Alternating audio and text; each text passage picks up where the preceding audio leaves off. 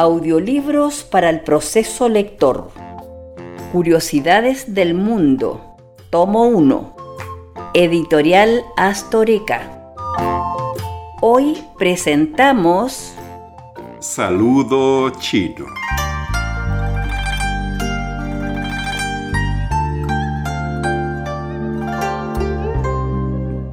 Cuando un chino saluda a otro, lo más común es que le diga Ni hao ma, que quiere decir ¿Cómo estás?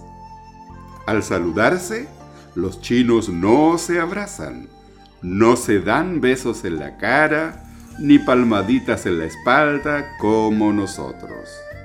Esto es muy mal visto.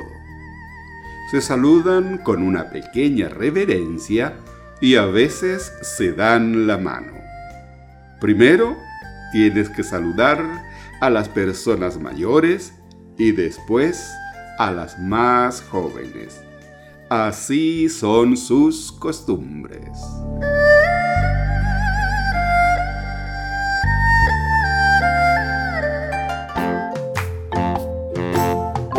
Hemos presentado Audiolibros para el proceso lector, una producción del profesor Carlos Toledo Verdugo, San Fernando, sexta región de Chile, con la colaboración de Editorial Astorica.